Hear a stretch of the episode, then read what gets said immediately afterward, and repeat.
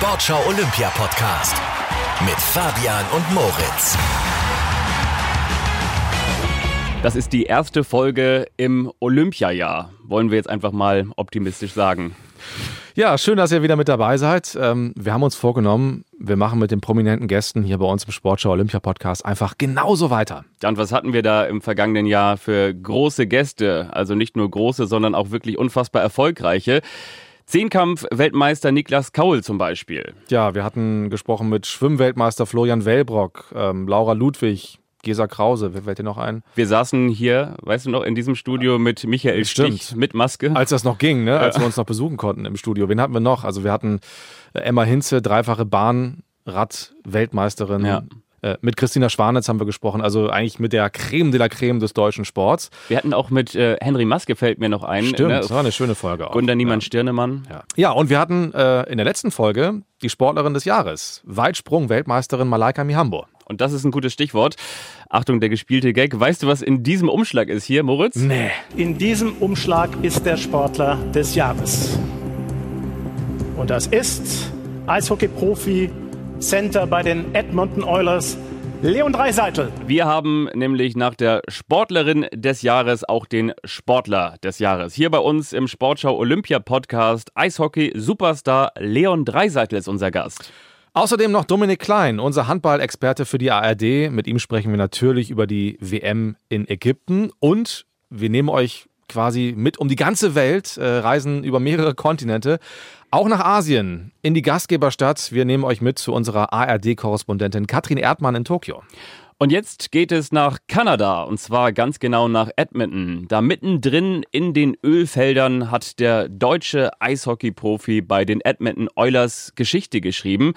Noch nie hat ein deutscher Eishockey-Profi die Trophäe des herausragendsten Spielers bekommen, des MVPs, also des wertvollsten Spielers und die des Topscorers. Leon Dreiseitel hat sie sogar alle in einer Saison geholt und auch deshalb ist er der Sportler des Jahres. Herzlich willkommen im Sportschau Olympia Podcast. Hi, danke schön. Vielen Dank. Ja, wir freuen uns wirklich sehr, dass du dir Zeit genommen hast für den Sportschau Olympia Podcast. Wo erwischen wir dich jetzt gerade? Du bist irgendwie gerade vom Eis gekommen, oder? ja, genau. Ich war gerade in der Halle, ich bin jetzt zu Hause und äh, ja, fliege auf der Couch. Weil man ja sagen muss, die Saison steht vor der Tür. Geht jetzt sofort wieder los bei euch, ne?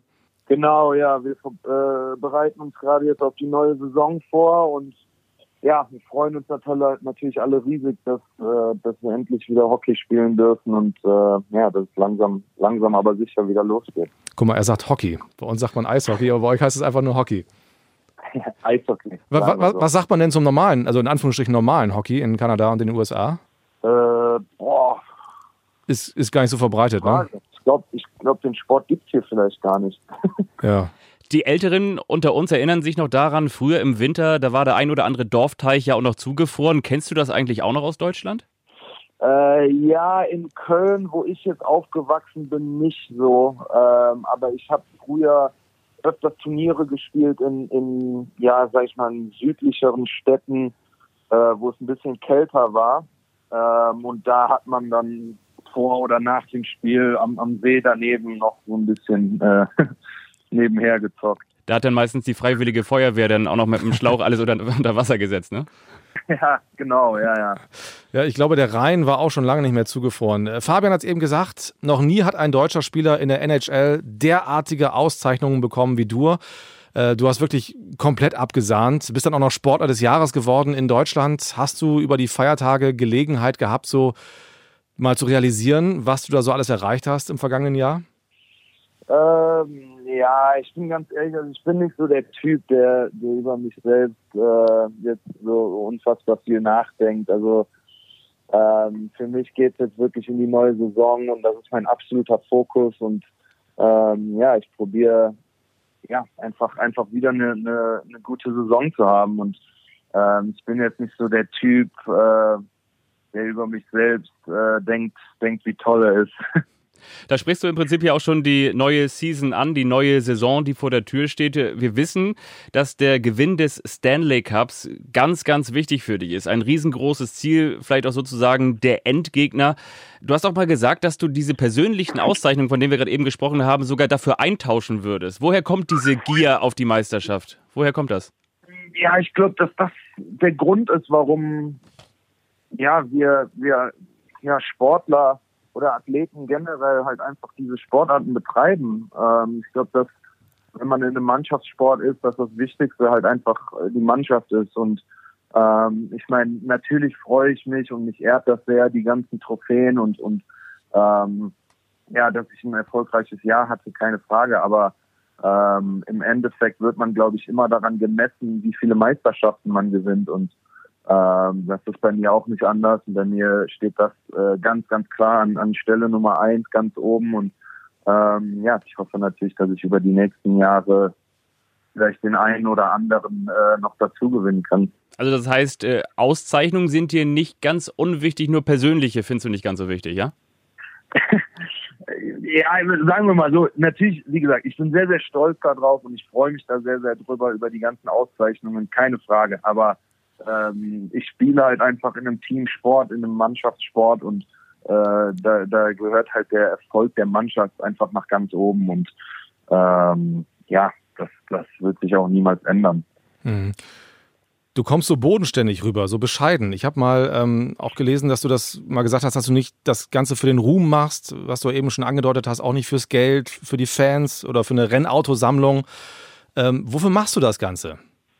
Ja, erstmal an dem Spaß daran. Erstmal äh, macht mir das halt einfach unheimlich viel Spaß. Das ist einfach ja meine Liebe, äh, Eishockey zu spielen und und dieses ehrgeizige gegen die besten Spieler der Welt halt tagtäglich anzugehen und probieren jeden jeden Tag besser zu werden. Und ähm, ich war halt ja noch nie der Typ, der der sich jetzt über Autos ja groß äh, Sorgen gemacht hat oder teure Klamotten oder ähm, solche Sachen. Ich glaube, da haben meine meine Eltern sehr sehr großen Wert drauf gelegt, dass äh, ja ich immer, dass ich halt niemals vergessen werde, wo ich herkomme und ähm, mittlerweile ist mir das auch ganz ganz wichtig, weil ich es halt einfach auch selbst verstehe äh, jetzt und ähm, ja, ich, ich bin halt einfach so, manche Menschen sagen vielleicht, äh, dass ich vielleicht teilweise ein bisschen langweilig äh, rüberkomme, aber ähm, ja, so bin ich halt einfach und ähm, ja, glaube, das, das wird sich auch äh, auf keinen Fall ändern. Das finde ich auch total interessant. Und ich meine, wenn man dem Spaß nachgeht, dann hat man, glaube ich, in jedem Fall auch ein, ein, tolles Leben. Aber trotzdem bist du ja irgendwie auch in gewisser Hinsicht der Beste geworden. Was gibt dir da den Antrieb, dich immer noch mal weiter zu entwickeln? Also woher kommt da dieser Ehrgeiz, dann noch besser zu sein? Weil ich meine, Spaß macht es doch auch ohne der Allerbeste zu sein, oder? Ja, natürlich macht es Spaß, keine Frage. Aber ähm meine, wir alle machen ja oder betreiben Sport, um besser zu werden und äh, wir verbringen sehr, sehr viel Zeit dabei und ähm, ja, ich meine, ich glaube, dass jeder, jeder Sportler so einen gewissen Ehrgeiz hat. Manche vielleicht ein bisschen mehr, manche vielleicht ein bisschen weniger. Ähm, ich hatte halt immer einen sehr, sehr großen Ehrgeiz und, und wollte immer nach ganz oben kommen und ähm, ja, natürlich äh, ist das ist das schön und, und freue ich mich sehr sehr darüber, dass das jetzt geklappt hat. Ähm, aber mein äh, mein Ziel ist natürlich, das über über mehrere Jahre ähm, ja jetzt jetzt weiterzuführen. Bist du jemand, der sich dann auch belohnen kann? Also mal ein paar Gummibärchen essen, Schokolade oder ein Bierchen trinken? ja, natürlich. Also natürlich. Wenn man bei mir, wenn man bei mir in den Kühlschrank oder in die Schublade äh, guckt, teilweise, ich glaube, da würde man eher weniger denken, dass ich ein Sportler bin. Aber ähm, ja, also. Was steht denn da so? Nimm uns mal mit in deinen Naschschrank. Viel Schokolade, äh, Süßigkeiten, Chip, also wirklich alles. Also essensmäßig, da bin ich ein sehr, sehr großer Fan von allem. Äh, außer äh, Pilze. Also damit kann man nicht wirklich jagen. Mhm. Ähm, das geht gar nicht. Äh, aber sonst ähm, esse ich wirklich äh, ja, alles. Wie funktioniert denn der Kölsch-Nachschub nach Edmonton? der Kölsch-Nachschub? Ja. Der funktioniert eher weniger hier in Kanada. Leider. Mist. Ähm, und wenn du Musik auflegst zu Hause oder auf einer Meisterparty oder im Auto, was läuft da so bei dir? Auch alles. Also wirklich, äh, ich hab da, ich bin da relativ offen für alles. Kölsche Musik teilweise auch. Der Höhner Äh, oder Bab. Äh, da wär's eher, ja, Döner ab und zu, die alten Lieder, ab und zu auch mal ein paar neuere Lieder. Ähm, Bernd Stelter. alles. Also, ähm, von A bis Z, alles. Alles, ja, dann wissen wir wahrscheinlich, wie vielleicht ja auch in einer Sekunde oder vielleicht auch nicht deine Geburtstagsparty Ende Oktober ausgesehen haben könnte. Da bist du 25 Jahre erst geworden, muss man glaube ich sagen, bei dieser sportlichen Vita. Was steht denn als nächstes auf deiner sportlichen To-Do-Liste? Ich meine, bislang sind ja schon ziemlich viele Haken dran, ne? Also an dieser, was du alles schon erledigt hast. Was, was kommt da jetzt? Ja, also für mich äh, ganz klar natürlich der Stanley Cup. Das ist für mich äh, ja einfach das Wichtigste in meiner Karriere und ähm, darauf arbeite ich äh, ja tagtäglich hinzu jetzt und ähm, ja, ich hoffe natürlich, dass wir das als Mannschaft früher oder später äh, schaffen können.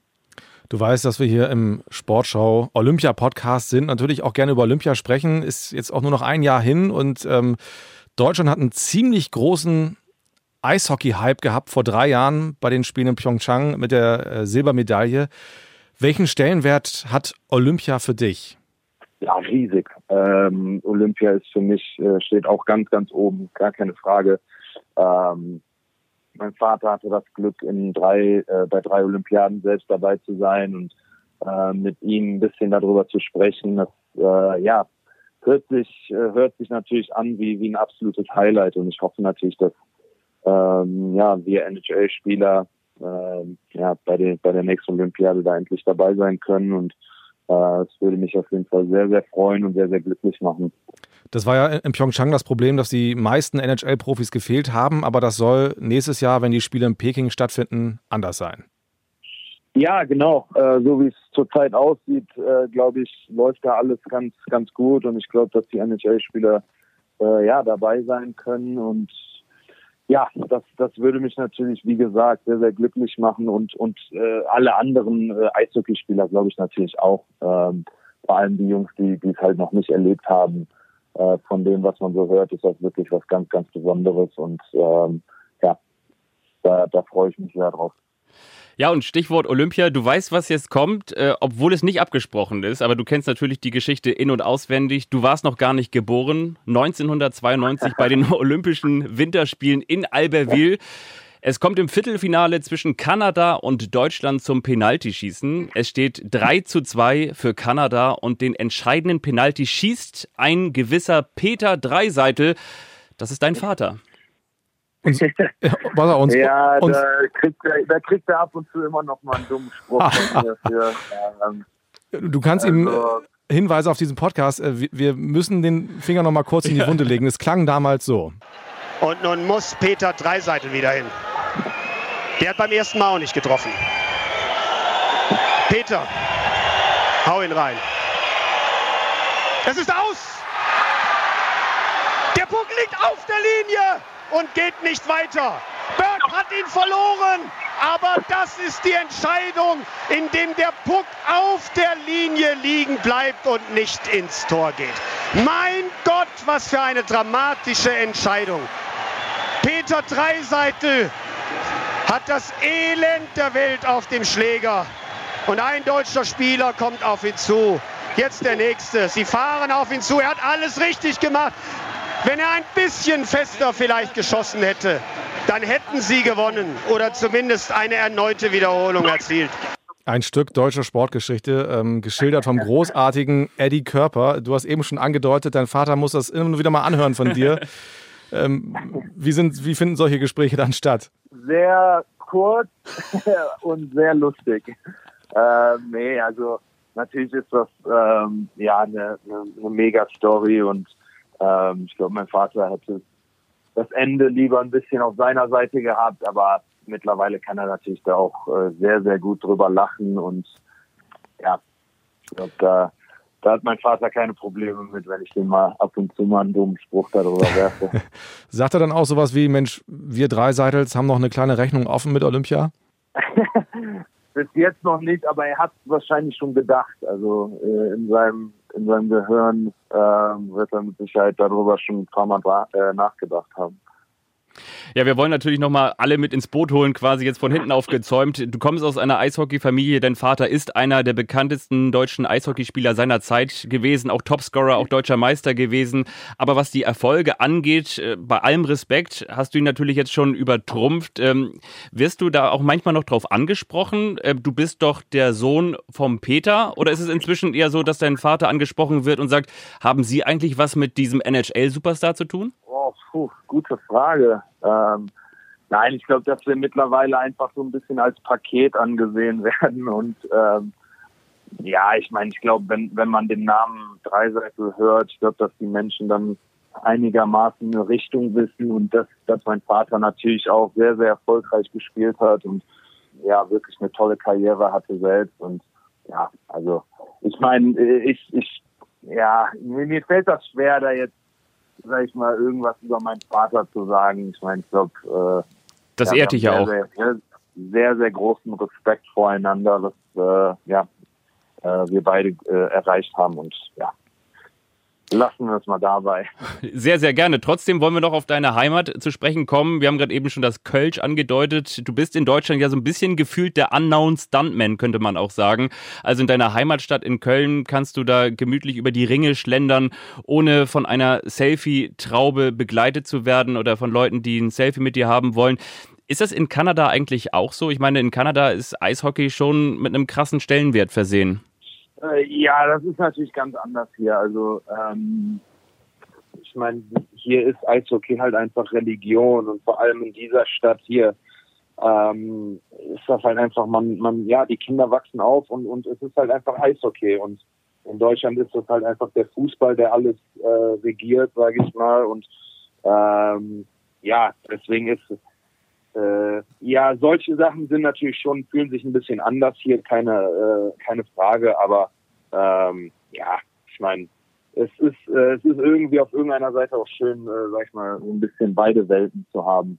Ja, dass du mal nach Deutschland kommst und, und dich zurückziehen kannst und eben auch in Ruhe gelassen genau, wirst. Ne? Genau, ja. ja genau, ja. Du hast den Stellenwert des Fußballs angesprochen. Ähm, du warst ja in, in Deutschland während des Lockdowns hier und hast auch ähm, in Deutschland und Köln viel Werbung gemacht für den deutschen Eishockey. Warum war dir das ein Bedürfnis? Ja, weil ich glaube, dass das Eishockey vielleicht teilweise in Deutschland nicht äh, ja das äh, Ansehen bekommt, was was es verdient, ähm, dadurch, was wir in den letzten Jahren erreicht haben. Und natürlich war ein sehr sehr großer Hype in Deutschland darüber, was was die Nationalmannschaft erreicht hat in äh, bei der letzten Olympiade. Aber das äh, verpuffert immer so ein bisschen zu schnell, meiner Meinung nach. Und ähm, ja, ich glaube, dass, dass das Eishockey halt einfach wirklich jede Hilfe, die wir öffentlich bekommen können, äh, ja, sehr, sehr gut nutzen können. Und ähm, ja, das, das liegt mir halt einfach am Herzen, dadurch, dass ähm, ja, meiner Meinung nach äh, Eishockey halt einfach ja, so, so, ein, äh, so ein toller Sport ist und, und ja, Mhm. Deswegen äh, habe ich mich dazu entschieden, sag ich mal, äh, ein, ein wenig Werbung dafür zu machen. Und du hast dich auch mal entschieden, ähm, einen Hund zu kaufen. Bowie. Ähm, und gesprochen, das war eine der besten Entscheidungen, die du getroffen hast. Warum?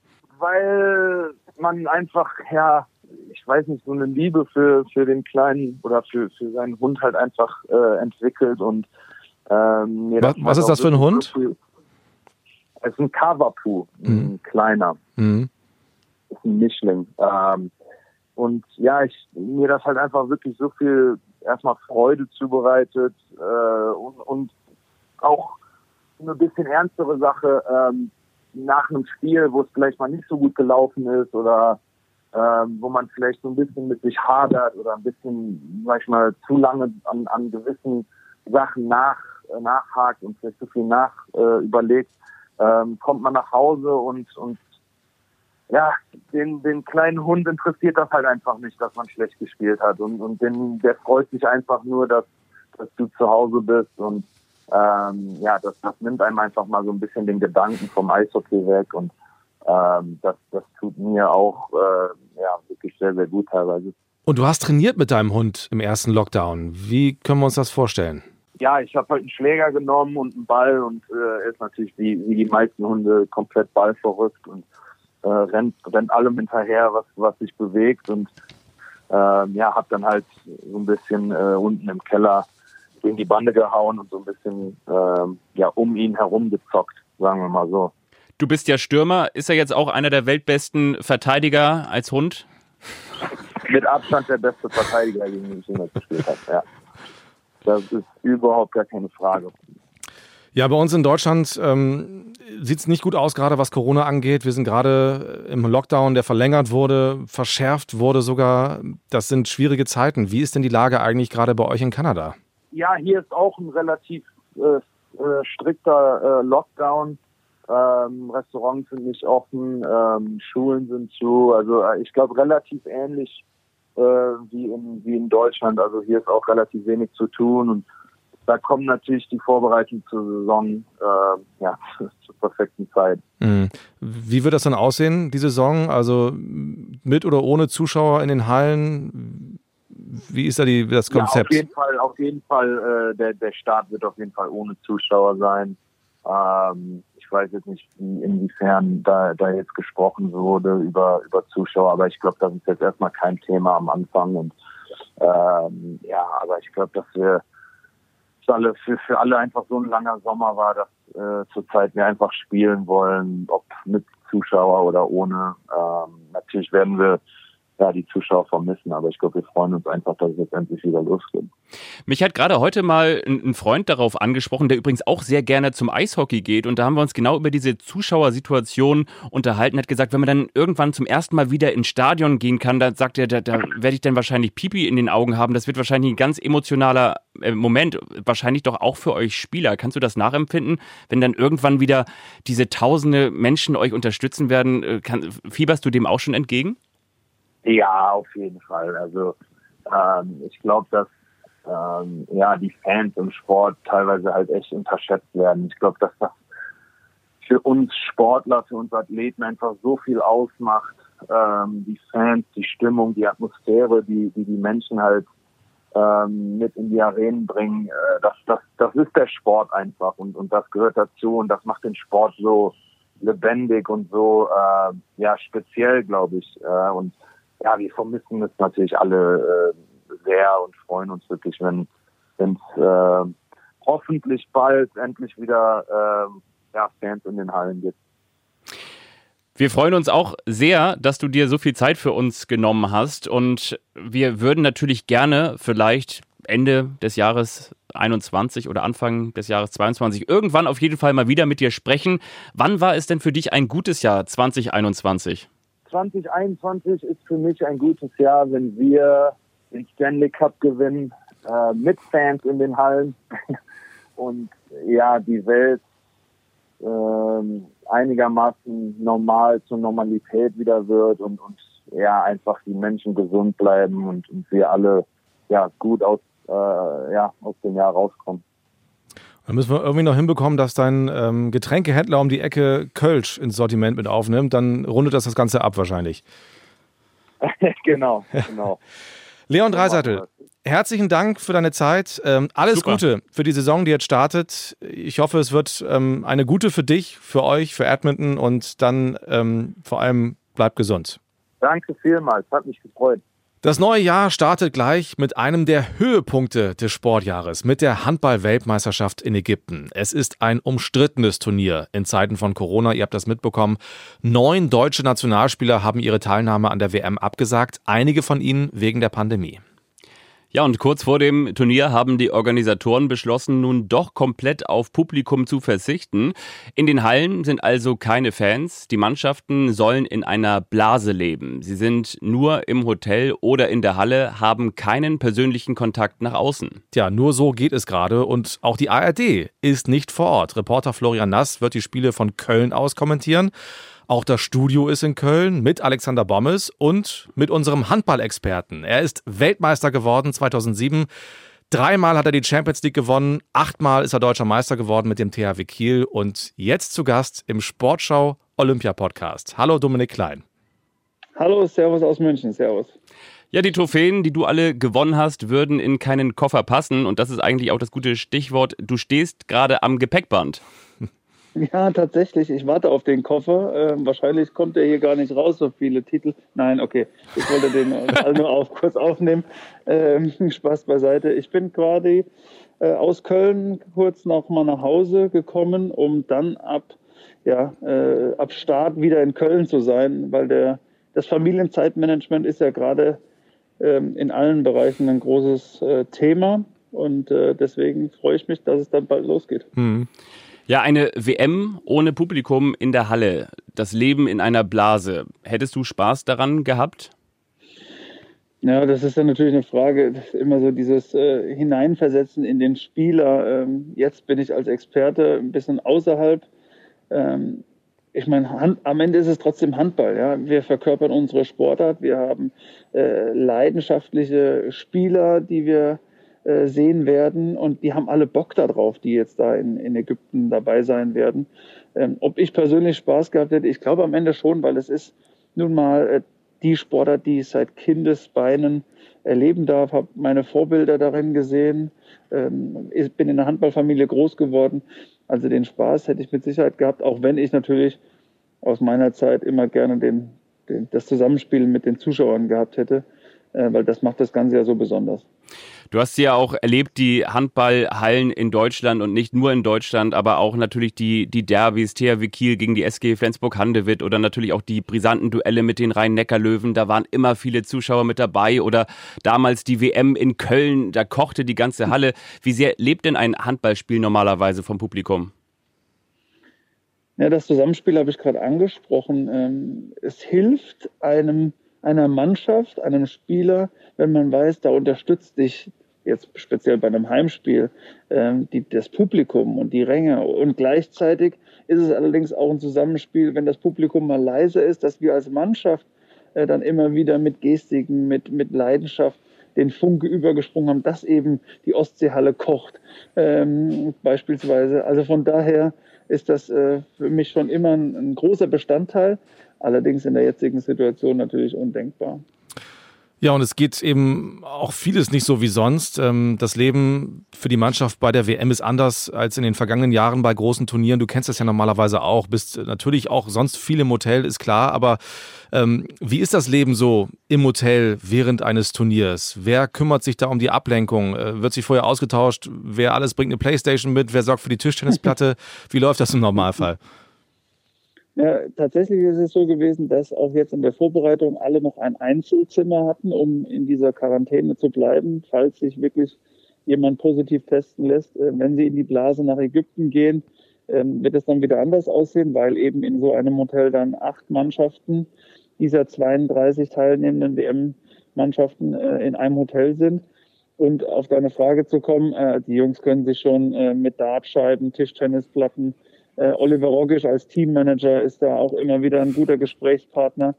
Ähm, allerdings so, dass das Wohlfühlzimmer bei den Physiotherapeuten, was es früher immer war, zwei liegen nebeneinander, der Fernseher läuft und man schnackt ähm, einfach mal so über alle, alle Themen. Das muss natürlich runtergeschraubt werden. Aber es gibt schon den, den Aufenthaltsraum, der mit viel Platz und äh, mit Sicherheit mit einem großen Leinwand da bespielt werden kann. Wohlfühlzimmer, das höre ich jetzt auch zum ersten Mal, finde ich aber auch ganz schön.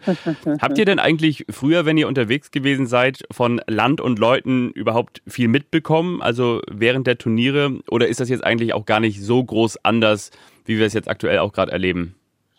Bei Turnieren war das schon eher möglich, wenn man Champions League Reisen hatte auf Auswärtsfahrten, wo man nach Barcelona, nach Montpellier äh, gereist ist, wo jeder sich beneidet, oh, da war der bestimmt am Strand und da hat er mal ein bisschen Sightseeing gemacht. Das war natürlich nie der Fall. Was glaubst du, wie oft wir das hören, ne? wenn wir ja. unterwegs sind? Oh Mensch, das ist ja eine tolle Stadt. Und dann sagen wir, ja, aber wir waren eigentlich nur im Stadion oder im Hotel. Also das ist, geht uns ganz ähnlich.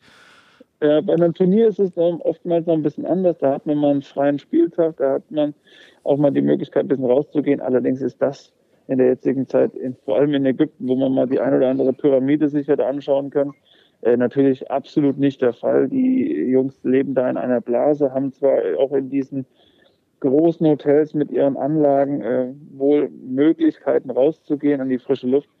Ähm, vergangenes Jahr, Ende des Jahres Dezember, war ja die Frauen-EM in Dänemark. Dort ist tatsächlich so gewesen, dass die Mannschaften einen Brief aufgesetzt haben, um mal irgendwo Auslauf zu haben. Also die war völlig in der Blase, wo nur im Hotel war, nicht mal mehr vor die Tür durfte gegangen werden. Und da hat sich Mitte des Turniers tatsächlich ergeben, dass äh, die Mannschaftsbusse an einen Park gefahren sind, der extra abgesperrt wurde, um mal eine halbe Stunde austreten zu können. Und das muss wohl ganz skurril gewesen sein, weil nach einer halben Stunde ging es wieder in den Mannschaftsbus.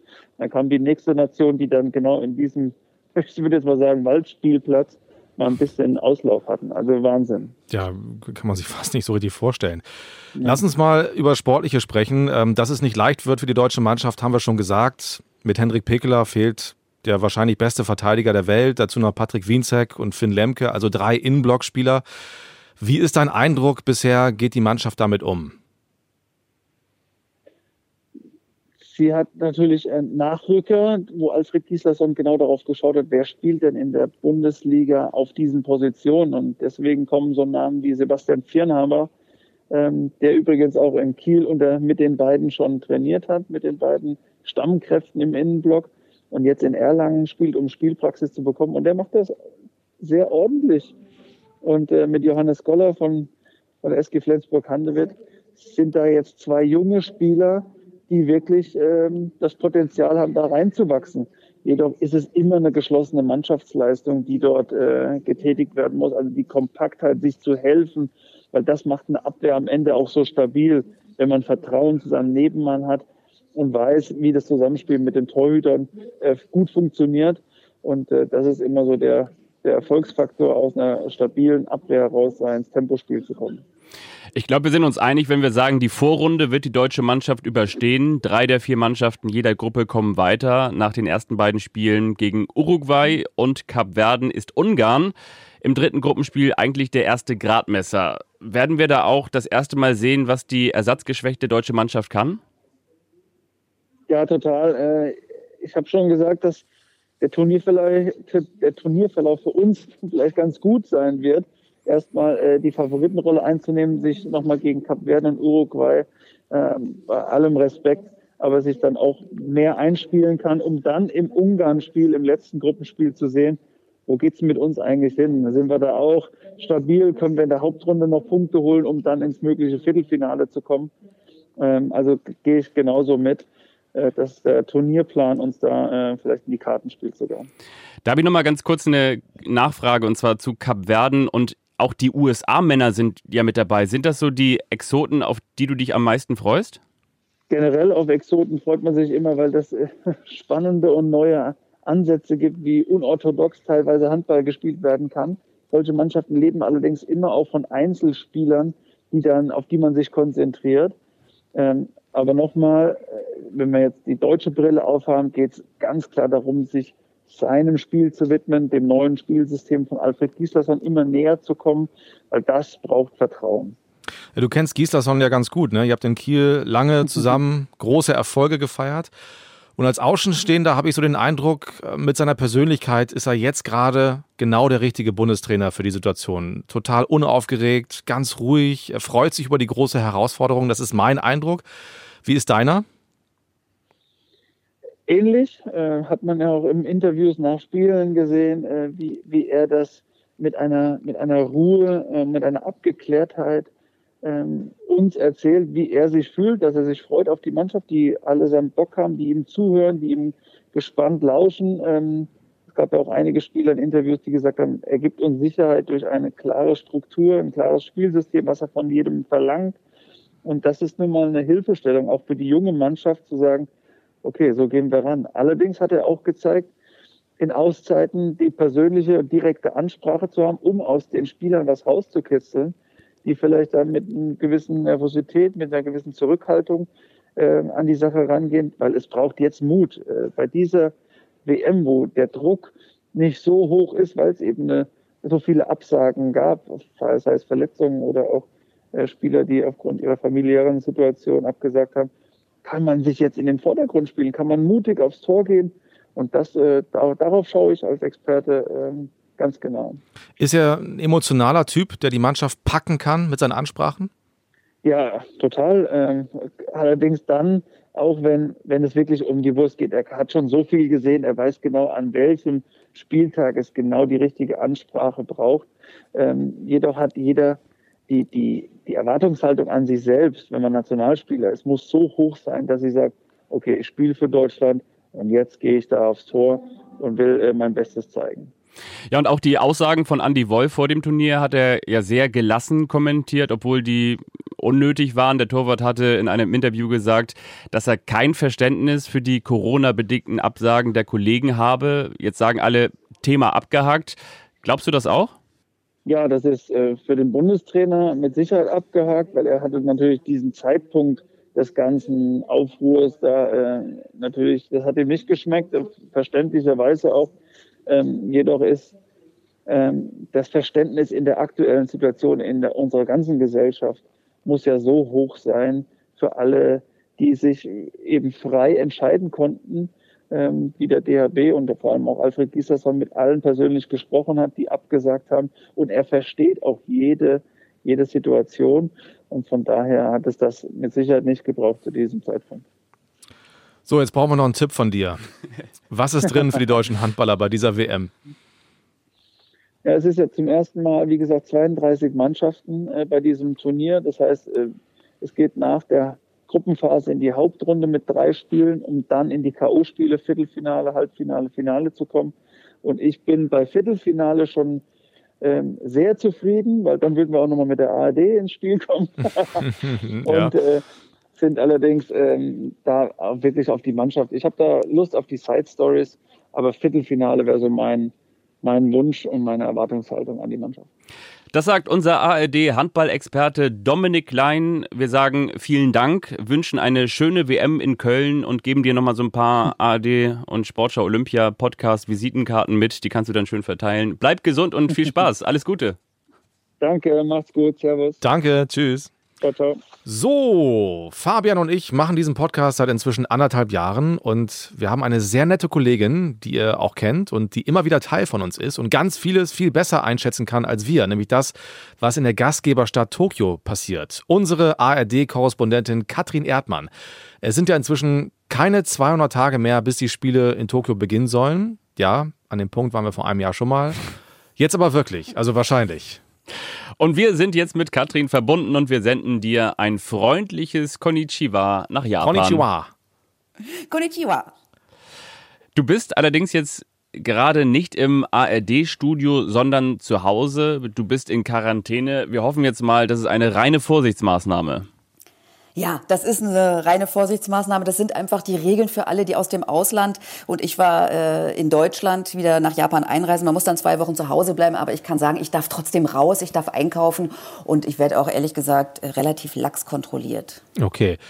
Ähm, ich habe gerade nochmal nachgesehen. Es gibt aktuell keine Reisewarnung vom Auswärtigen Amt für Japan. Andererseits hören wir aus Tokio, dass da gerade wieder der Notstand ausgerufen worden ist. Wie ist die Corona-Lage bei euch gerade aktuell?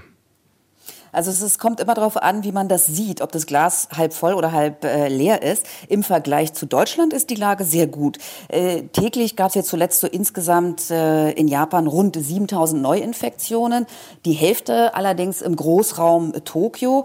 Das Problem ist eher, dass die Zahlen sehr schnell steigen und auch die Krankenhäuser schon vor einem Kollaps stehen. Man ist hier nicht so gut ausgestattet tatsächlich. Und was bedeutet das für das öffentliche Leben, also für wenn man mal rausgehen möchte?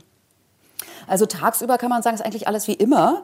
Also es ist alles nur ein bisschen leerer, aber es ist im Grunde alles geöffnet und ich ähm, habe so einen kleinen Rundgang gemacht hier mal so durch die Straße und da sitzen tatsächlich auch die Leute ganz eng an eng im Restaurant. Das liegt einfach daran, dass es oft äh, tatsächlich nur so eine Reihe gibt und dann guckt man so in die Küche. Ähm, ja, abends nach acht hingegen soll man nicht mehr rausgehen, da soll man zu Hause bleiben und da sollen auch Restaurants und Cafés und alles äh, schließen, damit das Virus sich dann nicht ausbreitet, weil offenbar war, so hieß es, die Zahlen geben es allerdings nicht wieder, äh, junge Leute sich vor allem infiziert haben, weil sie dann abends vor die Tür gegangen sind. Hm. Bei uns ist das Thema Impfen gerade ganz groß. Wie organisiert Japan das? Noch gar nicht. Es ist sehr viel bestellt, äh, insgesamt mehr als 500 Millionen Dosen. Also wir haben 125 Millionen Einwohner, also das reicht dicke, aber ist einfach noch nicht da Ende Februar soll es losgehen mit dem ersten Impfstoff. Ein zweiter ist bestellt und da hieß es ja vielleicht im Mai. Und äh, hast du eine Idee, wie das dann laufen könnte? Also auch bei uns ja das Thema nicht nur die Beschaffung des Impfstoffes, sondern auch die Organisation, wie werden die Leute dann wann geimpft? Geht das in Japan schneller als bei uns? Das werden wir dann sehen. Also der Premierminister hat sich auf jeden Fall schon mal angemeldet zur Impfung.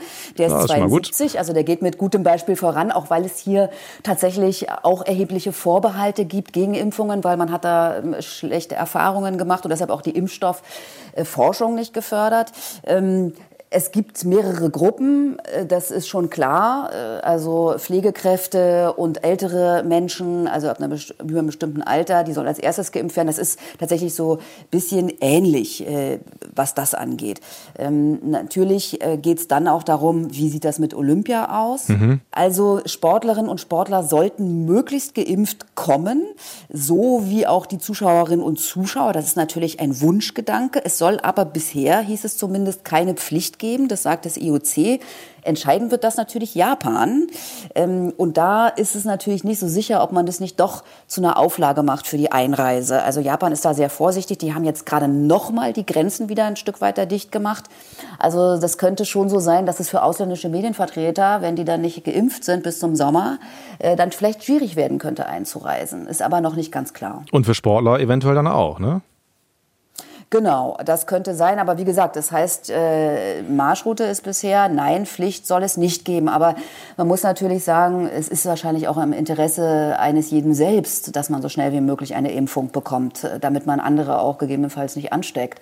Und äh, es ist natürlich auch eine Frage, wenn ich geimpft bin, muss ich auch nicht in Quarantäne. Die soll es ja für die Sportlerinnen und Sportler sowieso nicht geben. Da wird man andere Lösungen finden. Ähm, die Frage ist einfach, was das für Zuschauer und Zuschauerinnen bedeutet. Denn noch ist ja nicht klar, wird es überhaupt Veranstaltungen Veranstaltungen mit Zuschauern geben. Also ähm, der Präsident von dem Organisationskomitee, Herr Mori, der hat äh, gerade einen Namensbeitrag in einer Zeitung heute veröffentlicht und darin sagt er, ja, also bisher geht er noch davon aus, dass das mit Zuschauern stattfindet. Also weil das einfach natürlich ist. Ja, Katrin, das Schöne ist ja auch wirklich, dass du in der Olympia-Gastgeberstadt lebst und äh, du hast die Möglichkeit, uns äh, quasi mit den Ohren eine Stadtführung zu geben. Wie ist es denn aktuell? Wie präsent ist Olympia im Stadtbild? Wie präsent ist Olympia in Tokio aktuell? Ja, also man kann sagen, die Olympischen Ringe sind wieder zurück. Die wurden ja mal so ein bisschen aufpoliert. Die äh, schwammen ja hier in der Bucht von Odaiba. Das ist schon mal ein gutes Symbol. Also da sieht man, äh, Olympia kommt. Ansonsten ist es weder mehr noch weniger als vorher. Also relativ zurückhaltend würde ich jetzt sagen. Also mir kommt so vor, als ob es eher auch ein bisschen weniger geworden ist. Also es gibt immer noch diese bunten Fahnen mit dem alten Logo. Die hat man einfach nicht abgenommen. Und die Taxen haben eben auch oft noch diese Ringe an der Seite. Also das Logo ne, für die Spiele aber das war es eigentlich. Das IOC und äh, die Organisatoren in Tokio sagen ja immer wieder, Olympia findet statt. Glaubst du das auch? Also das ist natürlich eine sehr schwierige Frage. Ähm, das hat wahrscheinlich auch gar nicht nur unbedingt was mit Japan zu tun, sondern natürlich mit der weiteren weltweiten Entwicklung von Corona. Ähm, obwohl natürlich die Medien und nach wie vor ja auch eigentlich alle anderen davon ausgehen, dass Olympia und die Paralympics kommen, ähm, wird es natürlich die Frage sein, finde ich, Tja, also wenn jetzt zum Beispiel keine Zuschauer da im Stadion sitzen oder in Wettkampfstätten, ist das dann überhaupt noch Olympia? Ist das dann noch der olympische Geist? Ähm, ich kann nur sagen, für die Athletinnen und Athleten und auch die Freiwilligen, und davon gibt's ja jede Menge, würde ich mich natürlich riesig freuen, äh, wenn die hier nach Tokio kommen können, egal wie stark auch die Beschränkungen sind, weil sie haben immerhin trainiert und ich glaube, man arbeitet sein ganzes Leben auf Olympia hin. Hm. Äh, ich kann mir persönlich nicht vorstellen, dass das alles ganz normal stattfinden wird. Also ich glaube nicht, dass die Hallen und Stadien voll sein werden. Vielleicht teilweise mit Zuschauern, aber dass das alles so wird wie immer, das äh, kann ich mir eigentlich nicht vorstellen. Das haben wir eben schon kurz thematisiert. Das ist ja auch Teil des Hygienekonzepts dann irgendwie, was erarbeitet worden ist, erarbeitet werden soll. Wie stellen sich die Verantwortlichen vor? Werden die Spiele aussehen und funktionieren? Also äh, man hat ja in den vergangenen äh, Monaten so einige Tests gemacht, auch so mit äh, größeren Veranstaltungen. Da ist relativ wenig nach außen gedrungen, wie das denn eigentlich ausgegangen ist.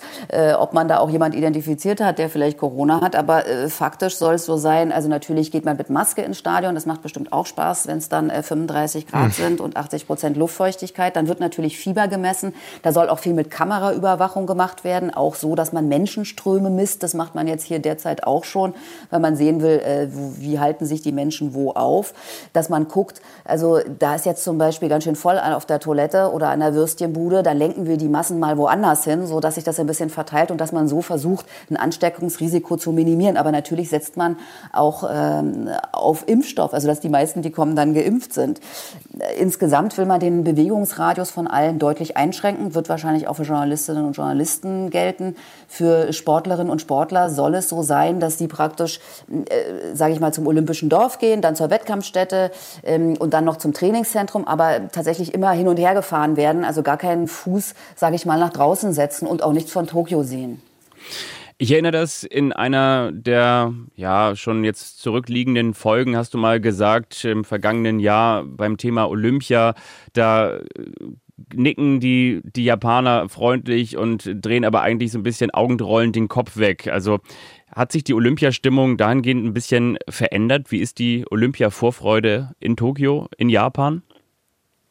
Also es ist gerade eine ganz frische Umfrage herausgekommen und danach sind 35 Prozent für eine Absage der Spiele, 44 Prozent sind für einen Aufschub. Ähm, die kritische Haltung hat nochmal zugenommen im Verhältnis zu einer früheren Umfrage. Ähm, das deckt sich übrigens auch mit den Umfragewerten für den Regierungschef. Die sind äh, auch auf dem absteigenden Ast. Die Menschen sind einfach unzufrieden und sie sind auch besorgt. June ist einer von ihnen. Ich möchte nicht, dass die Spiele stattfinden, weil dadurch die Zahl der Infizierten weiter steigen könnte. Fumio ist ein anderer, ein weiterer. Wenn sich der Impfstoff weltweit verbreitet, können die Spiele stattfinden. Wenn nicht, dann wird es schwierig. Dann ist natürlich dann auch schon die Frage, warum denn Japan selbst gerade beim Impfstoff dann nicht äh, schneller vorangeht. Es müsste ja eigentlich ein eigenes Interesse haben. Das äh, wundert einen tatsächlich. Ähm, ich kann mir kaum vorstellen, dass man das so schnell schafft, wenn es erst Ende Februar losgeht, der zweite Impfstoff erst im Mai, vielleicht auch erst Anfang Juni kommt. Das wird ja auch ganz schön knapp, weil das wäre ja eine Variante gewesen, dass man sagt, okay, die Leute kommen vielleicht nicht reingeimpft, weil sie es in ihren Heimatländern noch nicht bekommen haben, aber wir haben zumindest die Möglichkeit, sie zu impfen. Aber vielleicht äh, lassen wir uns doch überraschen, wenn dann die Spiele stattfinden, vielleicht passiert das noch. Bis dahin fließt ja auch noch ein bisschen, wie gesagt, was, was wird man in Tokio sagen? Wasser den hm entlang? Äh. Unter der Rainbow also, Bridge äh, entlang. Ja.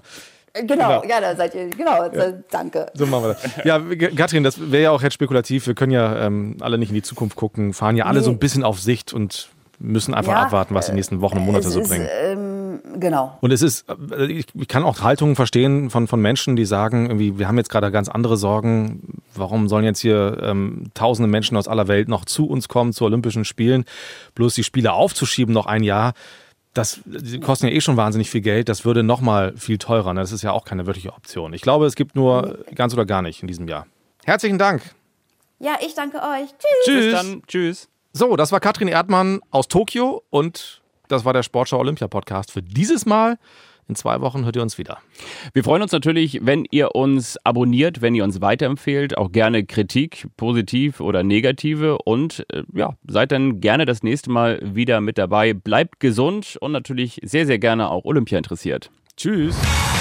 Geschafft! Das ist Gold! Ich fasse es nicht! Den Sportschau Olympia Podcast findet ihr unter anderem auf sportschau.de und in der ARD Audiothek.